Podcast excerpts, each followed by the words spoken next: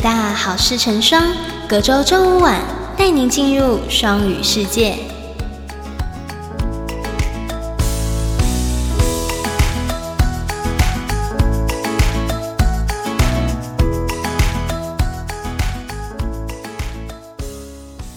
各位听众，大家好，欢迎回到北大好事成双，我是主持人瑞欣。我们今天呢，很荣幸可以邀请到语言中心兼双语办公室执行秘书翁素涵老师来我们的节目做客，欢迎翁素涵主任。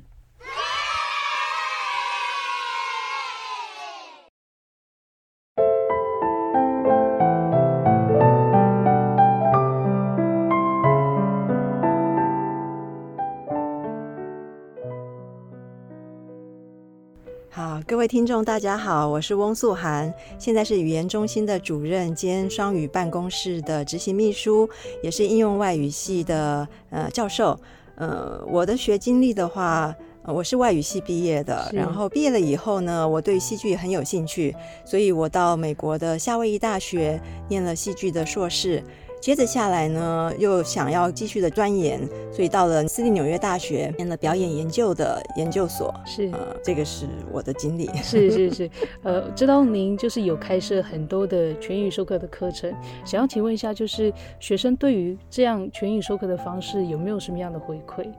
嗯，用英语授课的话，同学们其实也还需要更大的专注力。嗯，那加上配合，其实我的教材大部分也都是英语的教材，是所以同学们能够很直接的用英语来去理解那个教材的内容，然后用英语来做一个相关的活动，跟对于这个作品的了解。那因为我主要的教的是戏剧跟相关的。文学，对对对对，文学相关的，对对对对题目，然后莎士比亚呀这些的，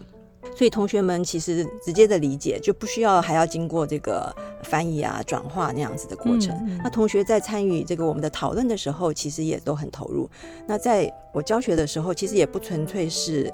应用外语系的学生，是呃，大部分也有很多的外系的同学，然后辅系双主修，其实呃反应都相当不错。嗯，然后偶尔也有一些那个交换的同学，是呃国外的交换的同学。那这样子的话，整个的课堂的气氛就是大家会有一些新的一些不同的一些呃反应跟互动。是，那我觉得这个是对课程上面其实是很有帮助的。嗯，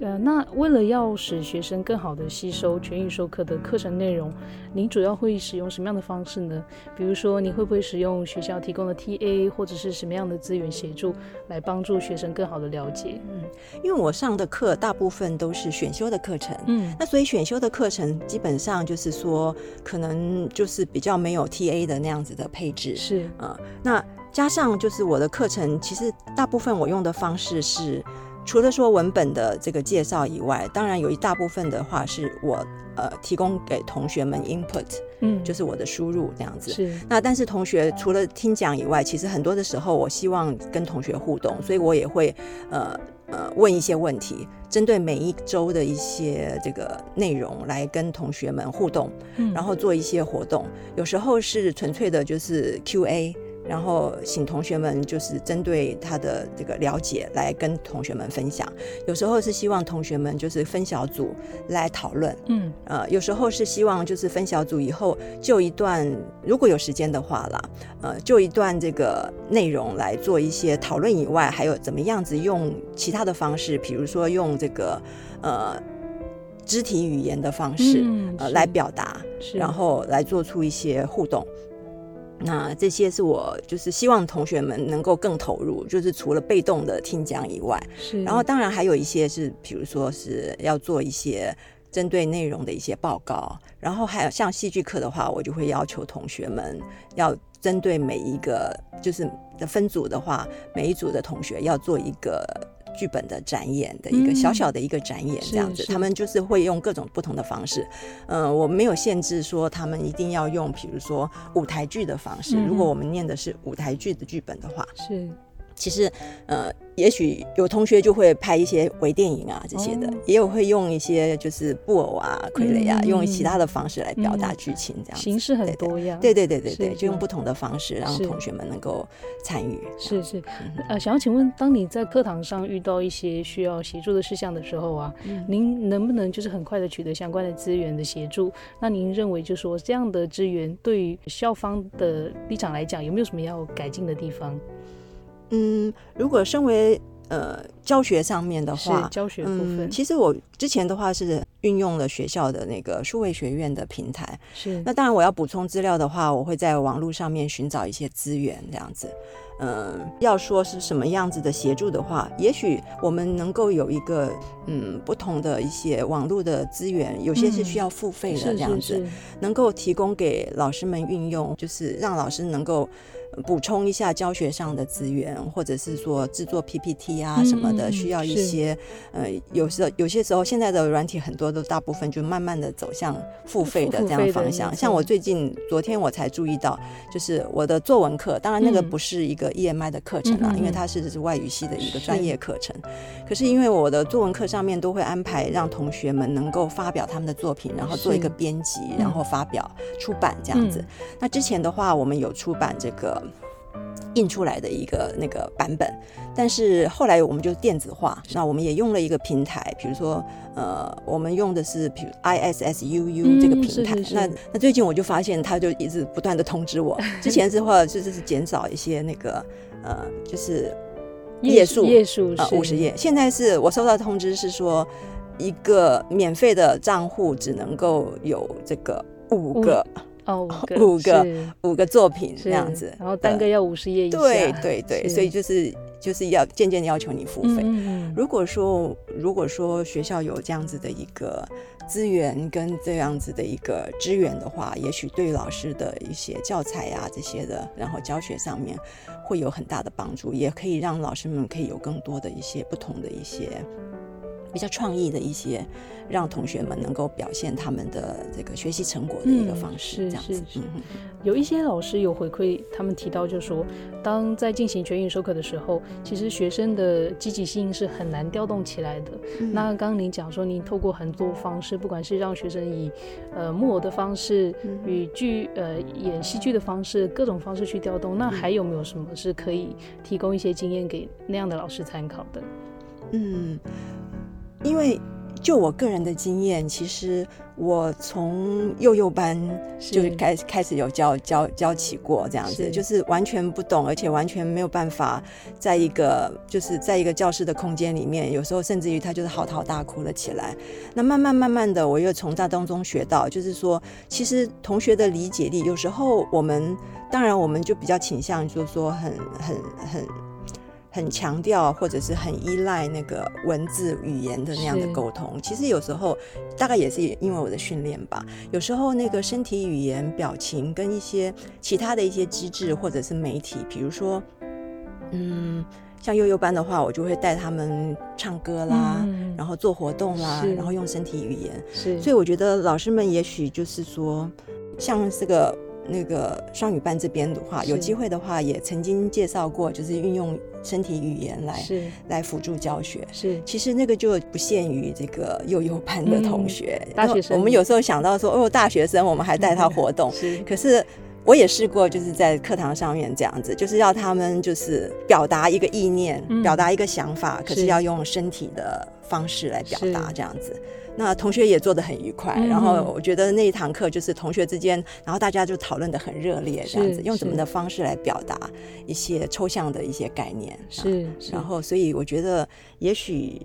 日后比如说双语班这边有机会的话，也许也可以提供一些不同的一些呃教学的方式，是，然后当然这个传统的或者是。利用这个 PPT 怎么样增进，然后让同学能够投入，或者是运用呃教学的语言啊、英语的那样子的一个掌控啊，这些的也都是很重要的。就是各个方面一起进行这样子，是希望能够提供给老师们帮助。是是。那回到，因为因为您是目前语言中心的主任，那您觉得说语言中心在我们学校扮演的角色是什么样子？那它提供的主要的服务是有哪些呢？因为有一些学生其实他对于语言中心大概提供服务其实很陌生的，所以借此机会，我们也向呃这些学生简单的介绍一下。好的，语言中心其实呃最主要的，比如说呃大学的。英文的能力的提升是啊，这是一个很基础的。那有了这个能力以后，然后其实我们也提供了很多的一些专业的语言，还有专业的英语，还有学术的英语相关的课程，也有提供同学们衔接 EMI 课程所必须要的这个桥接的课程，专业的学术英语的课程。那在这样子一系列之外呢，其实我们语言中心也办了很多的一些课外的活动跟比赛。嗯，那最近的话，这个呃，我们举办过的是电影配音，那也有很多的全校的同学来参与这样子。然后我们也办了阅读相关的一些活动，而除此之外呢，我们还有这个呃一些老师们的一些这个学术英语的写作的咨询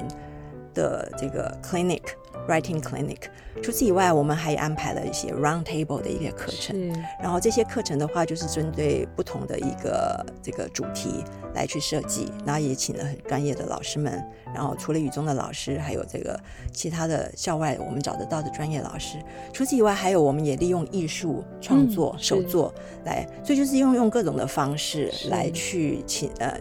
呃，让同学们能够在这样子的一个投入在这样子的一个学习的环境里面。那当然，这些 round table 这些的，除了这个英语以外，我们也还有外语的相关的。所以这这点其实是就是希望大家能够除了英语以外，其实语言上面的学习的话，就是说其实是不互相这个矛盾或者是抵触的。你的英语好，并不表示说你就要放弃其他的语言。是，那你可以英语很好，外语很好，你的母语也很好。像我自己本身的话，我自己就会很多的，就是不同的母语这样子，比如说闽南语或者是那个客家话，是是我的母语，就是我两边的这个呃亲戚都是就是这两个语言，然后加上这个国语是。其实是我上学以后才开始学的，就是是官方的语言，所以我是在六七岁的时候上幼稚园才开始学的。嗯，然后接着下来的话就是接触英语，然后还有就是第二外语的话就是其他的不同的语言。那我觉得这些对我来说都是一个很好的一个这个滋滋养。哦，我好像有点扯远，其实是有相关的。对对对，我的我的我我主要强调的就是说，其实不因为说。呃，是学习某一种语言，所以你就要放弃其他的语言，或者是你的母语啦。是，它是一个可以兼顾的，因为你刺激到你的脑部的学习语言的这个区块，然后你想办法能够。融入在这样子的一个环境里面，然后接受到很多的 input，是对你来说都是有帮助的。所以，我们语言中心就是提供大家这样子的机会，很多种多样的服务。那如果回到学生的英语能力方面呢？语言中心我们会支援什么样的？那举例说明说，如何要提升学生的英语能力？因为现在其实，在双语政策的推行下，其实很注重就是语呃学生的语言学习方面。那请你举例说明一下。嗯，就像我刚才讲到的这些活动，其实就是呃。配合各种不同的学理，嗯，跟这个活动来让让大家能够投入。那除此以外，其实我们也会办一些这个小型的讲座，嗯，那都欢迎同学们。那最近一期的话，我们也还办了，就是说学术英语的咨询，嗯学术英语写作的咨询。是。那我们希望能够朝这个方向，让同学就是说，针对每一个同学不同的需求，然后研究。研究所的同学们、研究生们，或者是这个大学部的同学们，也许每一个阶段你都有一个不同的需求。那我们尽量能够希望能够呃各方面的提供大家一个这样子的一个机会跟资源。嗯。然后我们的语言中心其实我们在四楼的四一八嗯那边是有一个 language corner。对对对对，那个地方的话，其实我们有很多的这些的课外的书籍阅读，那同学们也可以运用这样子的一个资源。来去就是自学，那还有我们在自学中心这边，其实也有一些自学的资源，是那提供大家，还有一些影音啊这些的，都可以免费的让同学就是说登记使用。嗯，然后还有比如说像 Grammarly，是我们也提供了让同学们把自己的这个英文的这个写作稍微做一个这个。检查的机制，嗯，是是，然后他也会提供一些写作上面的一些建议，这样子，那同学就可以针对自己的写作，找出自己的需求跟问题来来做调整，这样子。是所以就是尽量各方面的资源，我们语言中心如果说那个有足够的这个能力的话，我们都会尽量提供。嗯那更不用说是老师们的努力了。嗯嗯。是是，那您如何看待就是学生培养不不论是学生或老师啦，就是培养双语能力的重要性，您是如何看待的？那对于师生会有一些什么样的影响呢？嗯嗯，其实推双语的话，其实老师们其实也都是很吃力的。的我们要付出很多的时间跟精力，然后课程的一些调整这些的。那其实，嗯，双语真的是很重要。所以所谓的双语，并不是说只是一味的偏向这个英语这部分。那英语当然是一个就是国际的语言，所以它有它的就是呃重要性。是那它重要性就是说，我们不可否认的，如果说你要走入国际的话，英语是一个很重要的。那当然，华语也是非常的重要的。近期，那我们学校其实也有成立了呃中心，然后呃之前的话是在我们语言中心，然后嗯之后的话会在华语中心和学城那国际边。学院的华语对对对对对对，然后我们也还有共同的科目，大学中文这样子。就是像我之前讲的，就是语言并不是互相排斥的，嗯你是会有语言的能力以后，你就会有那样子的累积出来的一个能力，那自然而然的，你对于那个语言本身的一个这个机制跟这个内涵，你就会有一个主动去更进一步的进步的一个空间，这样子。嗯嗯所以我觉得这个双语这个部分，中文也很重要，华语也很重要，英语也很重要。如果还有其他的外语的话，那就更好了。是你就等于是在国际上面通畅的无阻这样子，然后你的发展，你未来的发展就是更无可限量，因为你要跟人沟通，或者是要跟这个，如果如果是你就业的话，跟客户啊这些的，然后你的上司啊这些的，知道到你的能力了以后，当然就会增加你很多的这个这个机会，是发挥的机会，是对对对。是，您的另一个身份是双语办公室的执行秘书。对那您在推展双语计划的时候啊，你有没有面临过什么样的挑战？那您是如何克服的呢？跟我们分享一下。挑战吗？挑战其实蛮多的。那呃，主要就是说，一方面是行政上面啦，业尤其业务就是很多了嘛。那加上我自己在那个应用外语系里面，还有教学的工作啊，还有就是我们系上也有我们系上的服务的业务啊这些的。然后，那当然这个是一个一方面的挑战。可是我觉得这些挑战我都觉得很乐于接受了。那我也觉得很有挑战性这样子，所以我我觉得这个是一个也是我自我成长的一个机会，所以我我很珍惜这样的机会。是嗯，那这个过程当中的挑战，除这以外，就是我刚才也许没有直接讲，但是当然就是说，在推行这样子的一个双语的政策以后，难免就是有一些有一些不同的一些看法是了。那这些我觉得也是理所当然的，一一定会有的。只是说我们在进行的时候，就是要拿捏那样子的一个脚步，然后希望能够是往好的方向，然后是对同学跟老师们都有帮助的方向。嗯，所以我们的进行当中也一直的提醒自己，呃，不要匆匆忙忙的嗯呃推一些可能日后会有一些呃负面的影响的那样子的一个方案或者是一些办法这样子。嗯所以我们再三的琢磨呢，那希望是对老师跟同学都有帮助，然后提升老师们。也是一样，嗯老师们的一个英语的那个授课的教学的那部分嗯相关的一些那个培训啊这些的，是其实都是希望老师们能够在这样子的一个大的浪潮之下，能够站稳脚步以后，然后也对他自己的这个学术跟这个教学，日后都会可以走得长长久久的这样子。呃是是学生也是一样，同学也是一样。嗯是是，那我们来到老师的这一边，呃，近期听说好像会有新一期的教师培训的规划，嗯那您能不能简单的介绍一下这样的规划？好的，我们的教师培训其实就是我接了语中主任以后，就是陆续的跟这个美国在台协会这边有一些接洽。那美国在台协会其实他们当然他们是外交的单位了，是，但是他们也很希望能够就是说。呃，用这样子的方式来去帮助国内的这个大专院校们推广他们的这个计划，嗯，所以就是我们安排了 AIT 那边，那我们总共有大概两个面向，一个是他们有一个这个拜访学者的这样的嗯机制，所以我们会有拜访的学者来嗯到我们的学校里面，然后是跟教学跟这个双语相关的一些这个推广跟一些工作坊啊嗯这些的，然后帮助老师同学，我们都会安排。是那另外一方面就是这个老师的这个全英语授课的培训。是那这个部分的培训的话，他们就是我们也提供了联系了那个